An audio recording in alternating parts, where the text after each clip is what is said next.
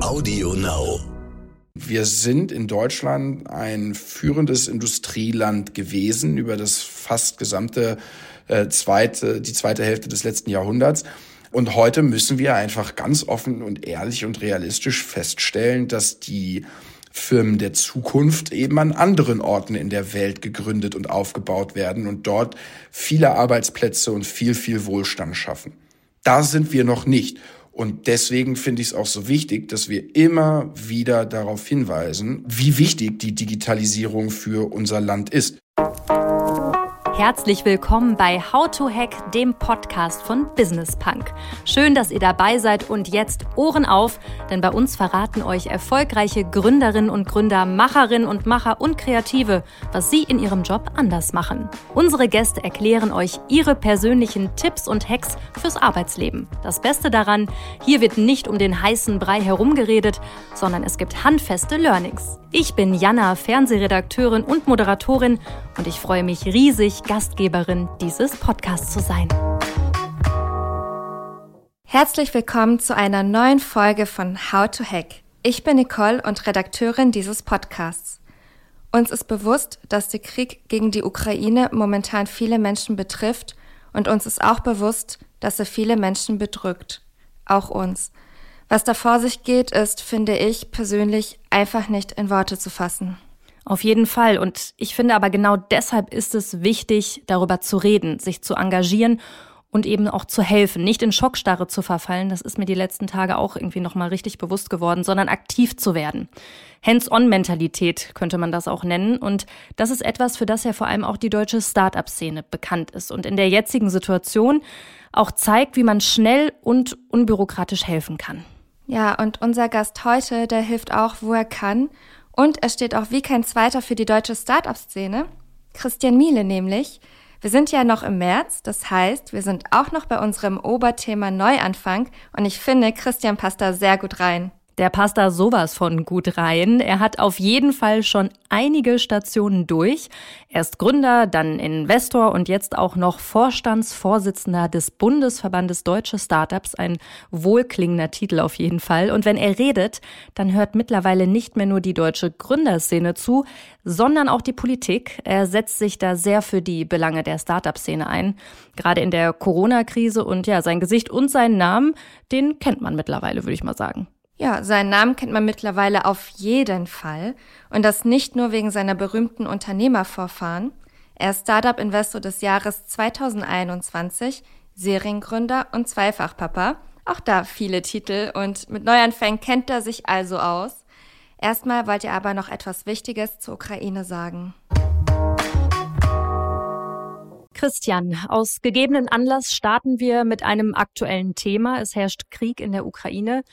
Die Menschen leiden. Was viele ja nicht wissen, ist, Kiew galt lange Zeit als osteuropäisches Silicon Valley. Viele Startups haben Mitarbeiterinnen und Mitarbeiter vor Ort. Auch du hast Kontakte dorthin. Erzähl mal, wie ist da die Situation? Also ich, was mir wirklich, wirklich wichtig ist, das einmal vorab zu sagen, ist, dass die Startup-Branche an der Stelle ähm, solidarisch mit wirklich allen Menschen in der Ukraine sein soll und nicht nur explizit sich um Entwickler oder Startups kümmern sollte, sondern hier geht's jetzt um viel, viel mehr als nur einen kleinen Industriezweig und ähm, obgleich sicherlich in der Ukraine und in, in Kiew viele Entwicklerinnen und Entwickler gearbeitet haben, glaube ich, muss man viel, viel ganzheitlicher denken und wirklich jeder einzelnen Person, jedem einzelnen Menschen in der Ukraine gerade solidarisch zur Seite stehen und darüber nachdenken, wie wir da ganzheitlich helfen können. Ich habe auch in den letzten Tagen immer wieder die Gründerinnen und Gründer darum gebeten, dass wir ähm, jetzt nicht nur rausposaunen, wir möchten den Startups in der Ukraine helfen, das wäre einfach nicht verhältnismäßig. Und ich hatte auch den Eindruck, ähm, dass alle in der Startup-Branche das genauso sehen und man an der Stelle wirklich sagt, wir, wir wollen helfen und zwar allen Menschen, die da momentan von diesem schrecklichen Krieg betroffen sind. Und wie helft ihr den Leuten vor Ort? Also man sieht ja bei LinkedIn, bei Social Media, man sieht, dass Startups direkt Hands-on-Mentalität haben, direkt Hilfe organisieren. Wie sieht das aus? Ich habe unterschiedliche Initiativen in den letzten Tagen und Wochen gesehen, ähm, die, die ich wirklich gut finde. Ähm, das fängt an mit den ganz kleinen Hilfen von, wir fahren mit an den Hauptbahnhof in Berlin und nehmen Familien entgegen und geben denen erstmal kurzfristig eine Unterkunft und versuchen irgendwie dazu beizutragen, dass man hier jetzt in Deutschland ankommt und ähm, was zu essen hat und ein warmes Dach über dem Kopf hat. Ja. Das geht aber weiter ähm, zu Initiativen, wo Geld gesammelt wird, um wichtige Medikamente zu beschaffen. Da haben auch wir uns unter anderem eingebracht, wo ähm, wir herausgefunden haben, was momentan in der Ukraine im Krisengebiet wirklich gebraucht wird von Blutverdünnungsmitteln, ähm, solchen einfachen tagtäglichen Medikamenten wie Ibuprofen bis hin zu aber auch Verbänden und, und Patches, um, um Schusswunden behandeln zu können. Ähm, und, und wir haben dann über die existierenden Verbindungen den ähm, Großhandel angesprochen und die Logistik dafür aufgegleist, mit der Hilfe von ganz vielen Gründerinnen und Gründern. Das waren wir jetzt nicht alleine, ne, sondern das war eine Initiative, die ähm, wo, wo ganz viele Menschen mitgearbeitet haben und, und ganz besonders viel Verantwortung übernommen worden ist, bis hin zu Initiativen, wo Firmen wie Wunderflats oder auch Numa äh, Wohnungen und, und äh, Unterkünfte bereitstellen, kostenlos, um den Menschen, die hier ankommen, eben auch wieder ein Dach über dem, dem Kopf zu beschaffen. Und ähm, ja, es gibt dann auch Initiativen, die explizit auf äh, die Startup-Szene zugeschnitten sind, um den Menschen, die ähm, zum Beispiel programmieren können, hier jetzt schnellstmöglich den, den Einstieg ins Arbeitsleben zu erleichtern. Da gibt es eine Initiative, die von der Gülja Wilke und der Zoe Fabian ins Leben gerufen worden ist, wo man die, das Tech-Talent jetzt ganz, ganz schnell versucht, in Berlin in, in die hiesige Startup-Szene ähm, einzusetzen. Das ist dann ein sehr spezifischer Case, was die Startups angeht. Ich finde es, wie gesagt, ganz wichtig, dass man ganzheitlich hilft und nicht nur auf die Startups diese Hilfsangebote zuschneidet, aber an dieser Stelle macht es einfach sehr viel Sinn ähm, und da ist ein direkter Draht vorhanden. Also insofern, da sind ganz viele unterschiedliche Initiativen, von denen ich das Gefühl habe, dass sie auch wirklich helfen und man sehr pragmatisch an den jetzigen Bedürfnissen der Menschen ähm, diese Hilfen und Initiativen auch ausrichtet. Also man kann sagen, dass die Startups jetzt wirklich schnell helfen, nicht nur Programmiererinnen und Programmierern, den Mitarbeitern vor Ort, sondern allen Leuten. Man sieht diese tollen Initiativen. Es ist eine furchtbare Zeit gerade und wir alle haben eigentlich auch nur den Ukraine-Krieg gerade in den Köpfen. Aber wir haben uns dazu entschieden, den Podcast ja auch so weiterzumachen. How to Hack, das heißt ja lernen von den Besten. Und deswegen, Christian, passiert jetzt ein ganz, ganz harter Break. Wir beide, wir haben darüber gesprochen. Es ist nicht einfach, aber wir werden es versuchen. Und deswegen starte ich jetzt mal mit einer ganz, ganz anderen Frage. Also Christian, harter Break. Wir müssen uns jetzt ein bisschen umorientieren, auch von unserer Stimmung her. Du musst jetzt mal dein Können unter Beweis stellen, Christian. Verrat mir, was ist ein Pölter? Ein Schlafanzug. Mhm. Was sind Schlickersachen? Bitte was? Was sind Schlickersachen? Süßigkeiten. Korrekt. Und was heißt Knülle sein? Betrunken sein. Christian, was sagt das über dich aus, wer es jetzt noch nicht erraten hat, weil viele Hörerinnen und Hörer werden sicherlich nicht wissen, was diese ganzen Sachen waren. Das sagt über dich aus, dass du woher kommst, wo bist du weg, wie wir so schön sagen, Christian. Also ganz ursprünglich ähm, aus, aus Ostwestfalen. Ich bin bei Hamburg groß geworden, aber ähm, habe, glaube ich, dann schon den ostwestfälischen Slang mitgenommen. Sehr gut. Das ist nämlich das, was uns beide auch verbindet. Nicht nur die Startup-Szene, sondern auch die Herkunft aus Ostwestfalen. Ist das Deutschlands heimliche Startup-Schmiede? Was sagst du?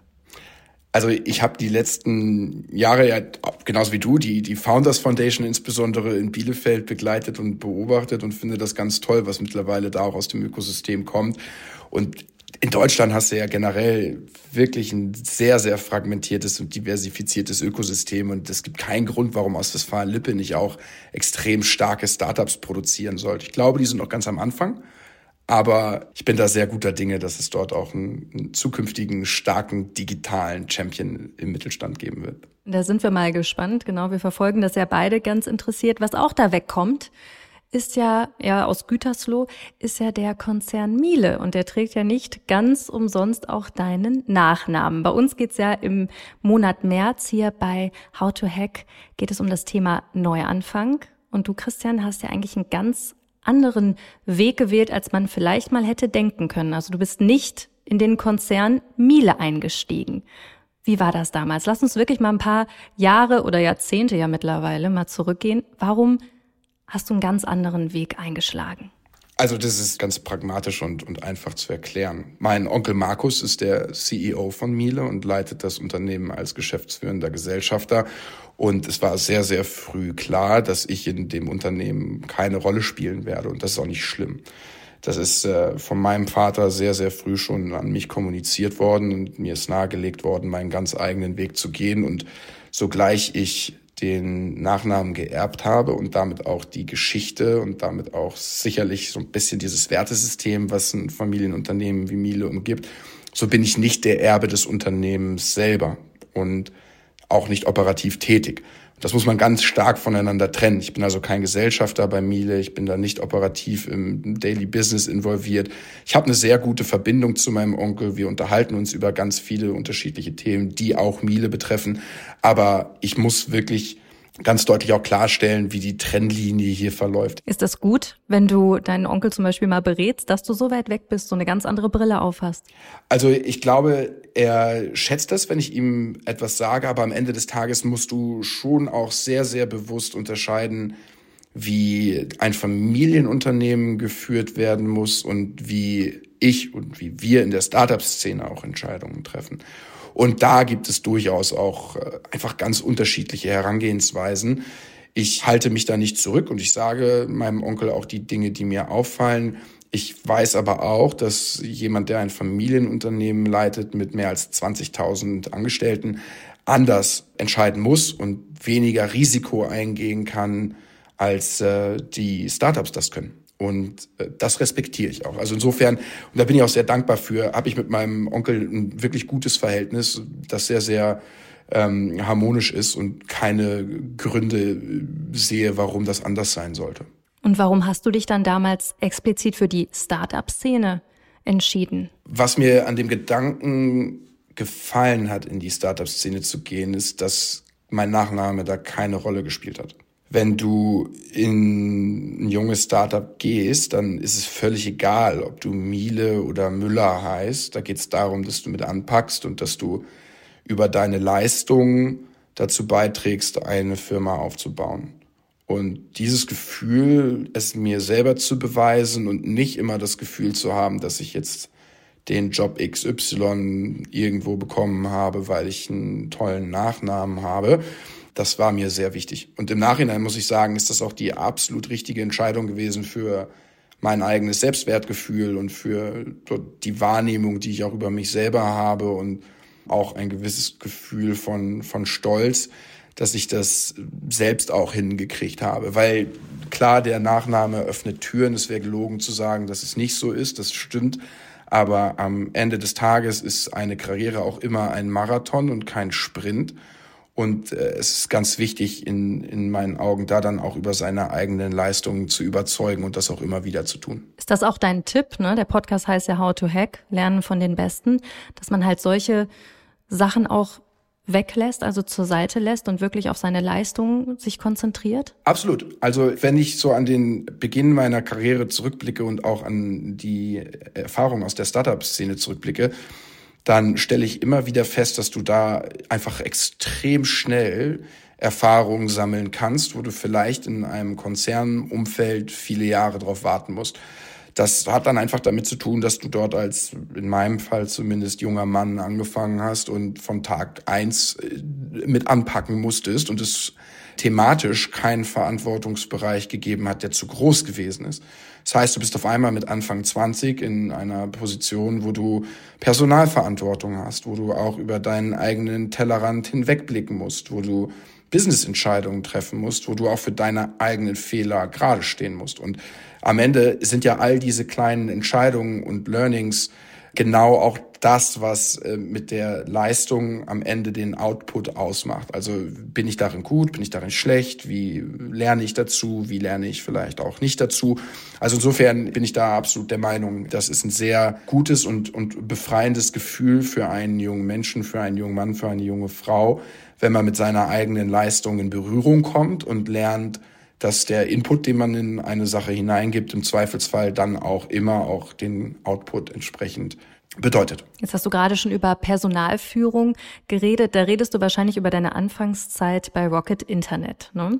Als du damals angefangen hast, das waren ja irgendwie noch High Noon der Startup-Szene. Also da hatten wir alle das ja noch gar nicht so richtig auf dem Schirm. Hast du da ein paar heiße Geschichten aus den Anfangszeiten, wie es damals ablief? Also das waren tolle Zeiten, die uns äh, insbesondere, weil die Startup-Branche so klein und eng zusammengestanden hat, auch sehr, sehr nahe gebracht hat untereinander. Also die Branche ist ja damals, wie du richtig sagst, nicht im Spotlight gewesen, sondern im Gegenteil ähm, ist, ist man vielleicht auch an der einen oder anderen Stelle äh, gar nicht so ernst genommen worden, weil diese kleinen Projekte ja auch klein sind und klein gewesen sind.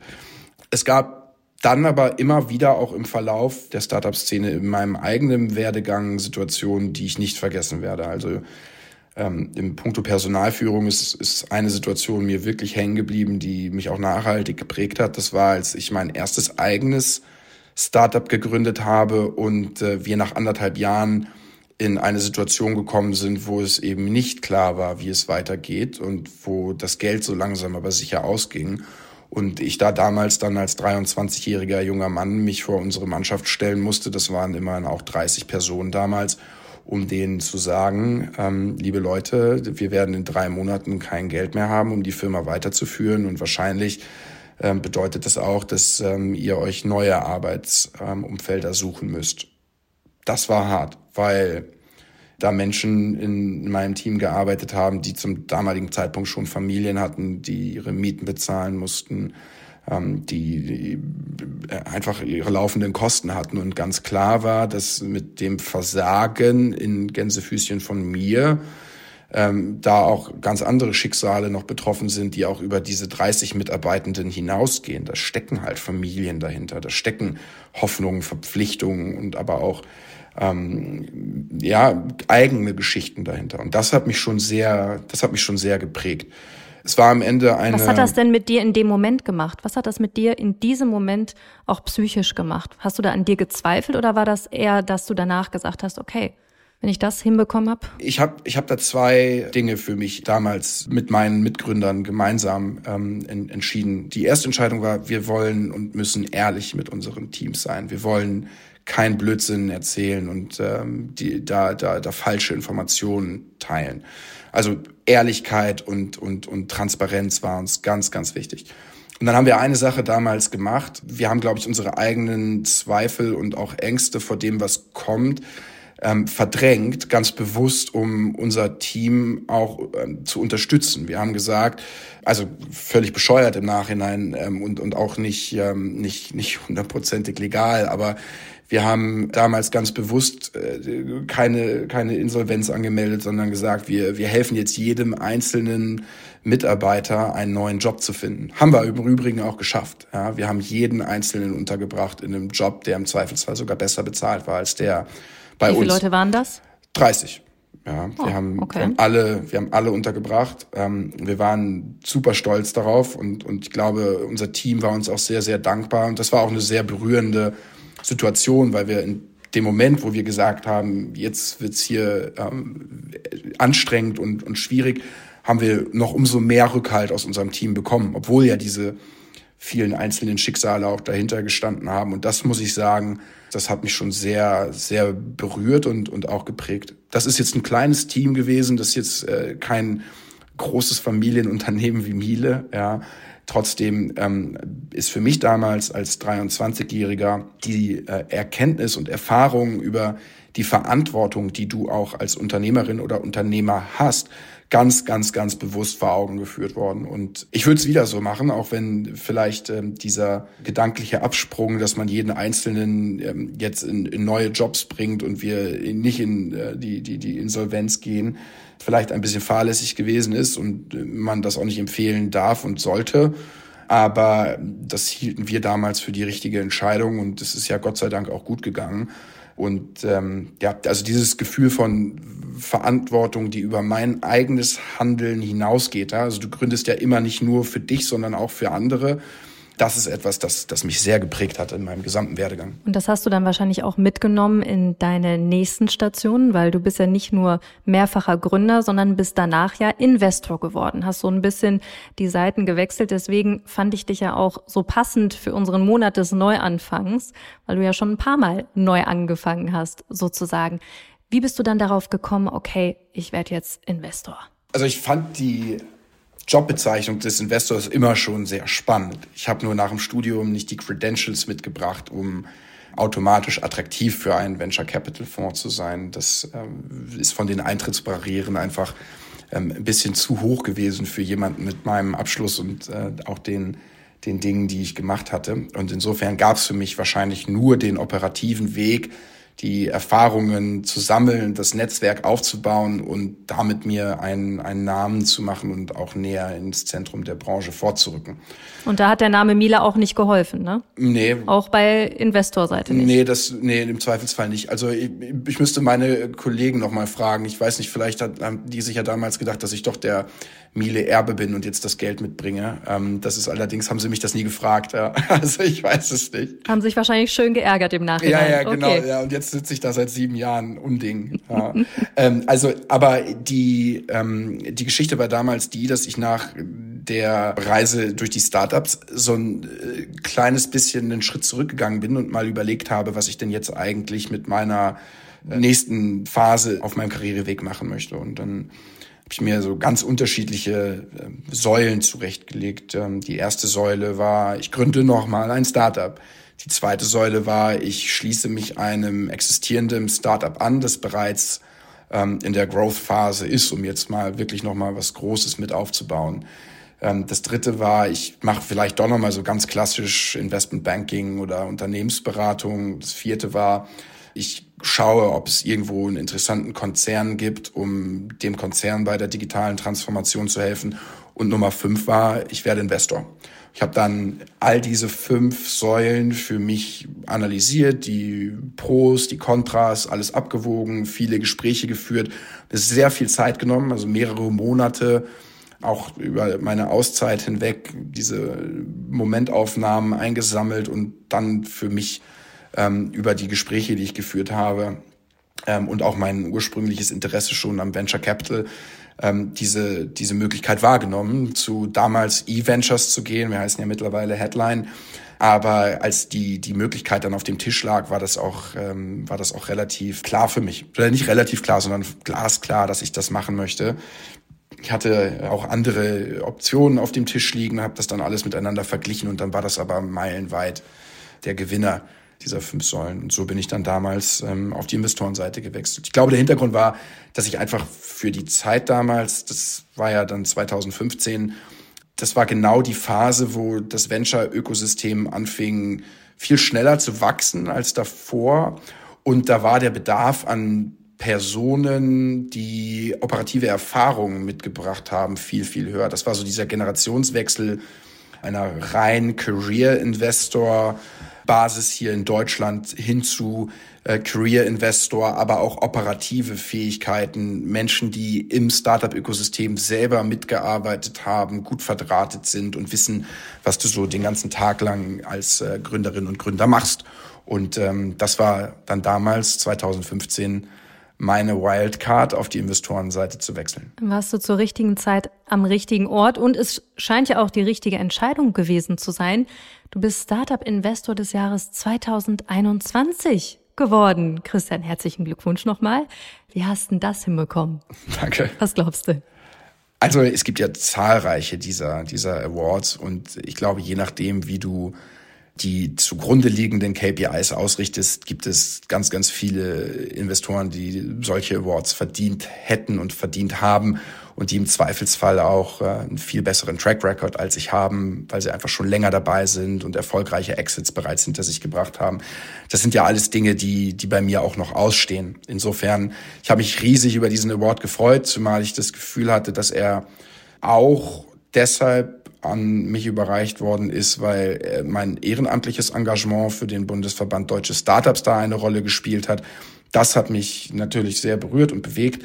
Ähm, gleichzeitig muss man aber wirklich auch konstatieren, dass äh, da draußen so unfassbar viele super gute, talentierte Investoren sind, die sich über Phasen und Sektoren und Geografien hinweg ähm, äh, unterscheiden, so dass es, glaube ich, ganz, ganz schwierig ist, da, da wirklich zu sagen, das ist jetzt der beste Investor und das hat der viel, viel besser gemacht als alle anderen. Ich glaube, das sind diese Awards manchmal auch, die kommen dann ein bisschen zu kurz. Nichtsdestotrotz habe ich mich natürlich gefreut. Zu deinem Engagement beim Bundesverband Deutsche Startups, da kommen wir gleich noch zu.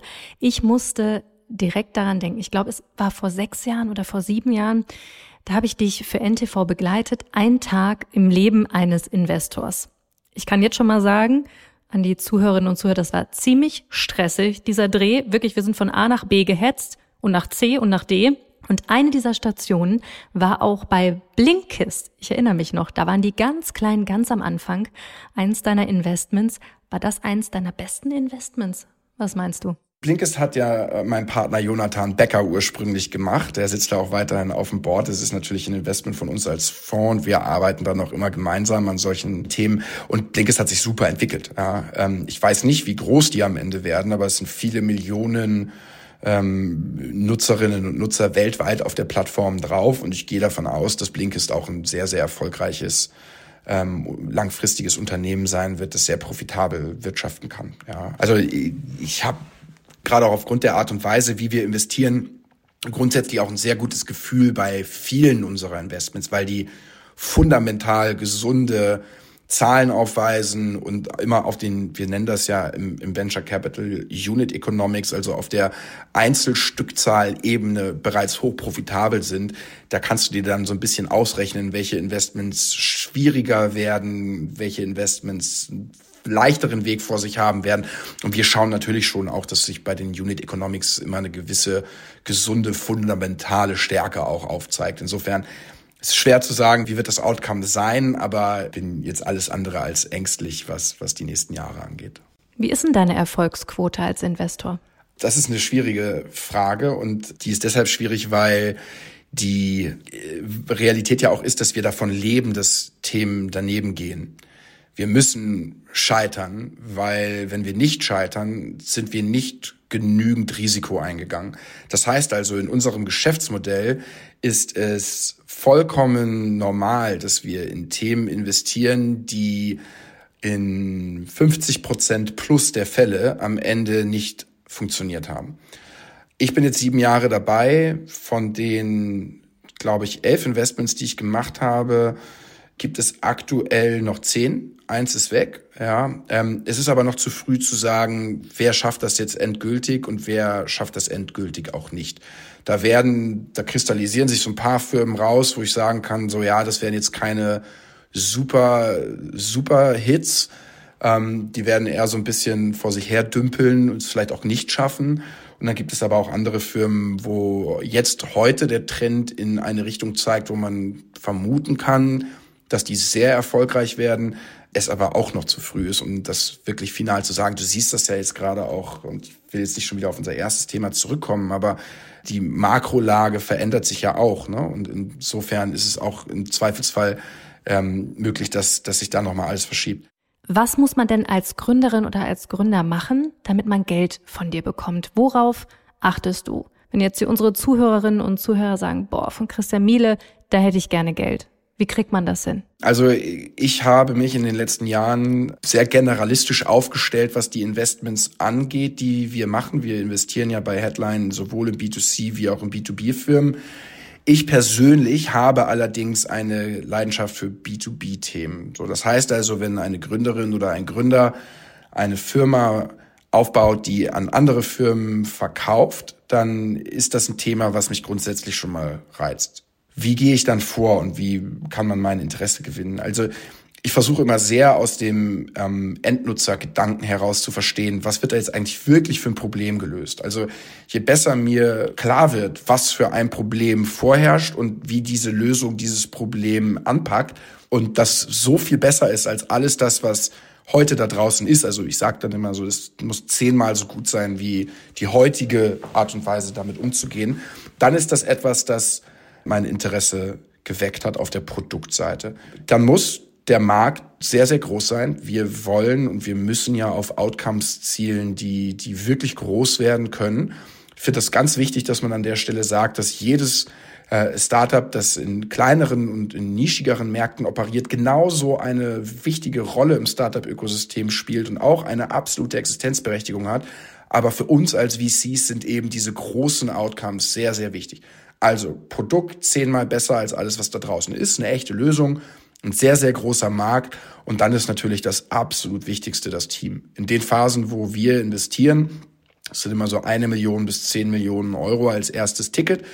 Da, da ist in den meisten Fällen eben noch nicht genug äh, Product Market Fit nennen wir das oder aber auch äh, Validierungen vorhanden, um jetzt wirklich final zu sagen, das wird zu 100 Prozent funktionieren. Du musst also in ein Team investieren, dem du zutraust, all diese Widerstände und Herausforderungen auf dem Weg aus dem Weg zu räumen. Und da ist es meines Erachtens nach ganz, ganz, ganz wichtig, dass du ein Team hast, das nicht nur über ein ausgesprochen hohes Maß an IQ verfügt, sondern auch über ein ausgesprochen hohes Maß an emotionaler Intelligenz. Also wirklich eine Ausgewogenheit in der Klarheit der Gedanken, in der Smartness, die dort in äh, ein, eine Lösung investiert wird und aber eben auch ein, ein gutes Verständnis für mein, meine Umgebung, für die Menschen um mich herum. Denn ich muss ja auch weitere Leute davon überzeugen, für meine Firma zu arbeiten. Ich muss super gute Talente an Bord bringen. Und ich bin fest davon überzeugt, dass das nur gelingt, wenn ich eine gute und sehr starke Mischung aus IQ und EQ habe. Und äh, wenn diese drei Dinge also aufeinander kommen, ein wirklich gutes Produkt, eine starke Lösung, der große Markt und dann ein ausgewogenes, klares Team mit IQ und EQ, dann ist das etwas, was mich äh, sehr interessiert. Ist das auch ein Learning, was du in den vergangenen Jahren dann gemacht hast? Hat man vielleicht früher nicht so sehr auf die emotionale Intelligenz gesetzt bei Gründerinnen und Gründern? Also ich glaube, bei uns ist das immer schon in der Kultur der Firma tief verankert gewesen, dass wir gesagt haben, wir möchten mit Menschen zusammenarbeiten, die wir mögen. Dass wir das Gefühl haben, da auf Augenhöhe mit den Unternehmerinnen und Unternehmern zu operieren und nicht aus dem Raum rausgehen und sagen, ja, der ist zwar genial, aber irgendwie ist der ein Arschloch. Das ist nicht unsere Art und Weise, Business zu machen. Ich glaube, es gibt ganz, ganz viele Unternehmer, die sehr erfolgreich geworden sind, die wir nicht gebackt hätten, wo wir nicht mitgemacht hätten. Klar, man kann auch sagen, wer sind wir, um ähm, zu entscheiden, wer äh, ist jetzt der Richtige und wer ist der Falsche, wer ist ein Arschloch, wer ist kein Arschloch. Das, das steht uns auch nicht zu. Aber wir haben eben eine gewisse DNA bei uns in der Firma, die uns äh, schon bei der Quote der Personen, mit denen wir zusammenarbeiten, möchten und wollen und langfristig auch Partnerschaften eingehen, das ist schon sehr, sehr wichtig, dass der Personal Fit an der Stelle gut ist. Und äh, da, da achten wir als Team wirklich sehr, sehr, sehr, sehr stark drauf. Gut zu wissen. Jetzt switchen wir mal zu deiner anderen Rolle. Und zwar Präsident des Bundesverbandes Deutsche Startups. Das bist du ja jetzt auch einige Zeit schon und vor allen Dingen in ja, krassen Zeiten. Corona-Krise, jetzt Ukraine-Krieg. Vor allen Dingen in der Corona-Krise hast du dich ja extrem stark positioniert. Die Start-up-Szene wolltest du retten. Du hast sie auch irgendwie dem Untergang geweiht gesehen in gewisser Weise. Ein Startup-Rettungspaket wurde auf den Weg gebracht. Da gab es auch ganz schön Kritik im Nachhinein für, wie bist denn damit dann umgegangen? Ja, also zunächst einmal ist es so gewesen, dass wir damals, und so handhaben wir das im Startup-Verband immer, ähm, versuchen, die Gesamtstimmung in der Startup-Branche, also derjenigen Unternehmerinnen und Unternehmer, die wir vertreten, einzufangen. So, und dann haben wir damals eine Umfrage gemacht, wo sehr, sehr deutlich wurde, dass die Gründerinnen und Gründer mit der Ungewissheit der Corona-Krise äh, große Ängste vor sich her transportieren, dass die Startups nicht durch diese Krise durchkommen werden. Hintergrund war, dass das makroökonomische Umfeld sich derart verschoben hat, dass abzusehen war, dass äh, Investorengelder nicht mehr fließen werden, dass die Investoren ihr Geld enger zusammenhalten und du dann als Startup eben keinen klassischen Bankkredit bekommst, weil du ja nicht kreditwürdig bist. Du kannst ja bei einer Bank nicht entsprechend gescored werden, wie das jetzt ein klassischer Mittelständler kann, der bereits seit Jahren auf eine Gewinn- und Verlustrechnung und eine Bilanz zurückblickt. So, daraus resultierend haben wir damals gesagt, okay, wir müssen für die Interessen der Startup-Szene lautstark auf, auf die Notwendigkeit hinweisen, dass, dass hier eine große Gefahr ist, dass die Branche einen gigantischen Schaden nehmen würde. Es ist dann am Ende tatsächlich anders gekommen, ganz anders, als wir alle geglaubt haben, ganz anders auch, als ich geglaubt habe. Die Corona-Pandemie hat eher dazu geführt, dass die Startup-Branche beschleunigt wurde und dass wir einen noch höheren Zufluss an Kapital gesehen haben als vor der Krise, weil sich, so traurig das ist, an der Stelle sicherlich die Pandemie als Brandbeschleuniger für die Digitalisierung hervorgetan hat. Und da sage ich ganz offen und ehrlich, das haben wir nicht kommen sehen. Das haben wir nicht gewusst und es ist anders gekommen, als wahrscheinlich der Großteil der Startup-Branche und aber auch der Politik und aber auch der breiteren Industrie damals geglaubt haben. Würdest du denn da sagen, an dem Punkt, Christian, better safe than sorry? Also lieber ein bisschen mehr gemacht zu haben? Ich bin der Meinung, dass es zum damaligen Zeitpunkt ganz, ganz wichtig ist, folgende Rahmenbedingungen festzustellen. Es werden gigantisch große Rettungsschirme der Bundesregierung für die Gesamtindustrie ähm, in den Markt geschoben.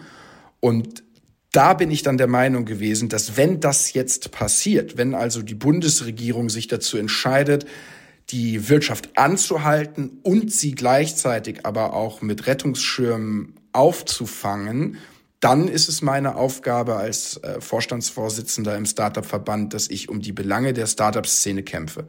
Ich bin grundsätzlich kein Freund von staatlichen Interventionen, weil ich glaube, dass mit staatlichen Interventionen Angebot und Nachfrage, also die Preisfindung im Zweifelsfall manipuliert wird und das nicht richtig ist, weil der freie Markt dann an der Stelle nicht seine volle Kraft entfalten kann. Aber in der Situation, in der wir uns befunden haben zu Beginn der Corona-Pandemie, sind die Marktmechanismen ohnehin ja ausgehebelt gewesen, weil die Bundesregierung ganz bewusst gesagt hat, wir machen Restaurants zu, wir verbieten Reisen, wir äh, bitten die Menschen darum, zu Hause zu bleiben und wir spannen Rettungsschirme für die Gesamtwirtschaft auf. Dann bin ich der Meinung, better safe than sorry. Genau. Da müssen wir dann als Startup-Branche sicherstellen, dass man uns nicht vergisst und dass auch in der Situation, so schrecklich sie damals gewesen ist, eben die Belange der Gründerinnen und Gründer auch gehört werden. Und das wurden sie definitiv. Also man hat dein Gesicht auf jeden Fall in vielen Zeitungen und natürlich auch bei uns bei NTV gesehen. Jetzt eine andere Herausforderung, die man sieht, ist ja ein bisschen der internationale Vergleich. Also Deutschland Startup-Szene mit anderen, Frankreich, gerade Präsident Macron macht ja ordentlich Druck, was da die Szene angeht. Ist das eher so ja, eine Zusammenarbeit, kann man sich davon was abgucken oder müssen wir Schiss haben in Deutschland? Was sagst du?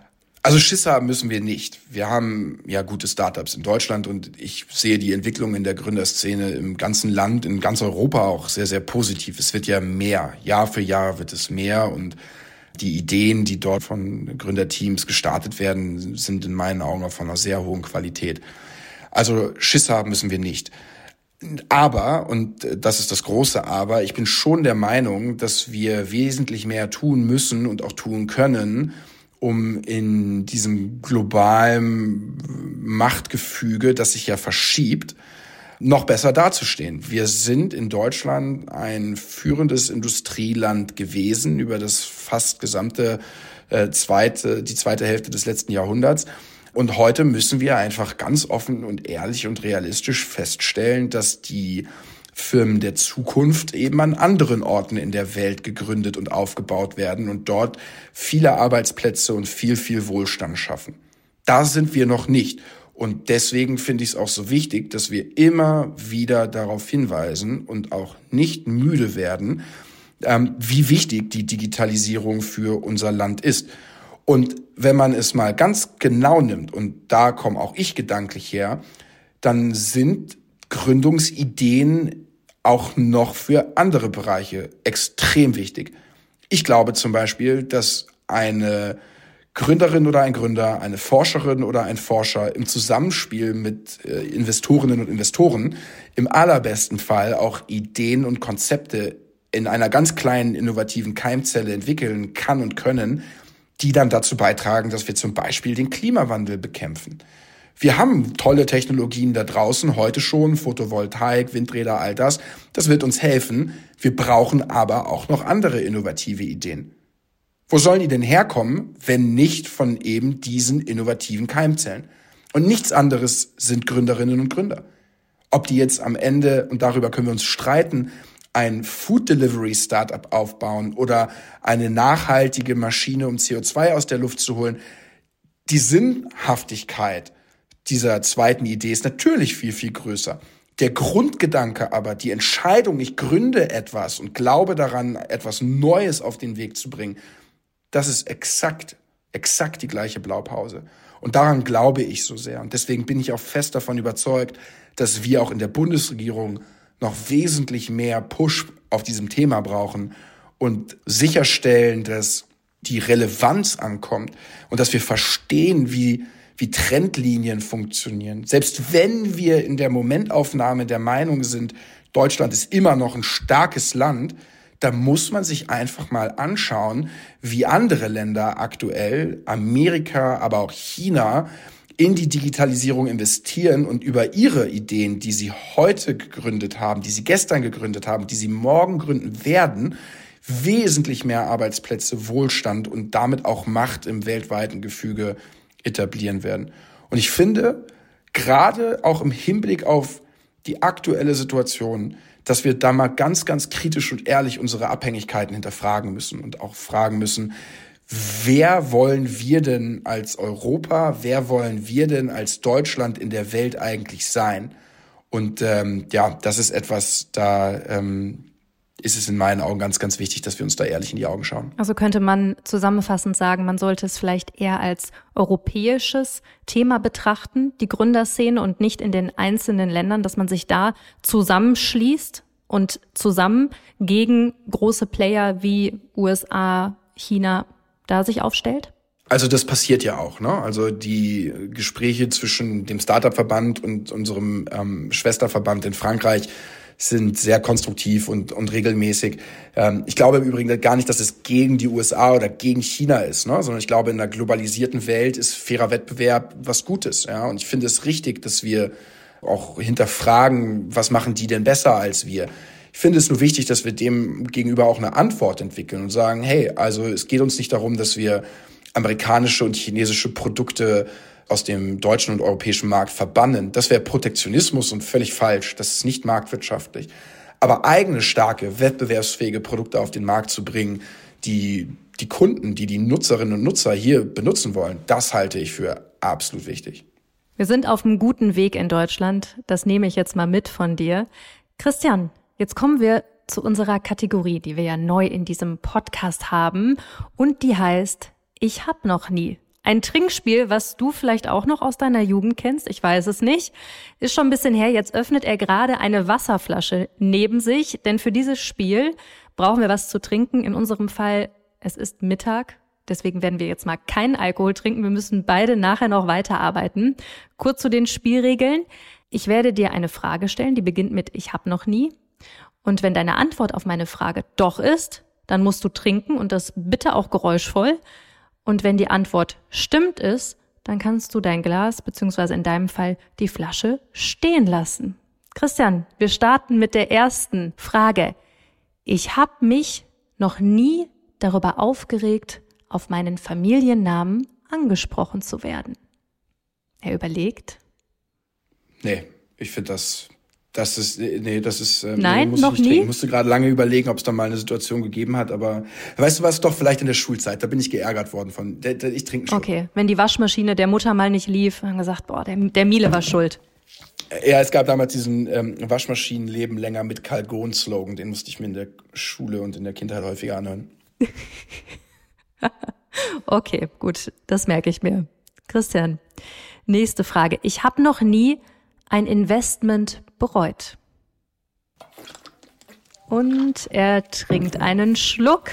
Was war das denn für ein Investment? Darfst du uns das verraten oder ist das tief in deinem Herzen vergraben? Äh, also ich, ich habe ja, äh, das kann ich ruhig sagen, ich habe äh, hab dann schon auch äh, privat, aber nicht für den Fonds, ähm, auch bei dem einen oder anderen Krypto-Projekt äh, vor Jahren mit investiert, um das herauszufinden und zu verstehen, was da passiert. Und das waren jetzt wirklich äh, zum Teil auch einfach keine guten Investments. Ja da waren auch gute dabei, aber da, da, da sind auch Dinge daneben gegangen, wo am Ende absolute Flops dahinter standen. Das, das gehörte so ein bisschen zur Ausbildung dazu, aber da hätte ich mich vielleicht ein bisschen geduldiger zeigen müssen.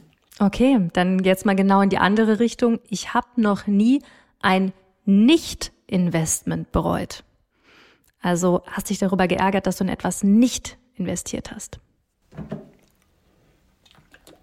Schade, dass wir keinen Alkohol trinken, Christian. Absolut. Hättest du schon jetzt gut einen Intus? Absolut. Ähm, was, was war das? Also es gibt, gibt mehrere Firmen, wo ich, wo ich mich im Nachhinein ärgere, dass wir es nicht gemacht haben. Wir haben immer gute Gründe, das nicht zu tun und wir erklären uns das ja auch, warum wir das nicht gemacht haben. Aber trotzdem, wenn, wenn du dann siehst, okay, du hast einfach falsch gelegen und die haben genau das geschafft, was du geglaubt hast, was sie nicht schaffen, dann ähm, ist das natürlich ärgerlich.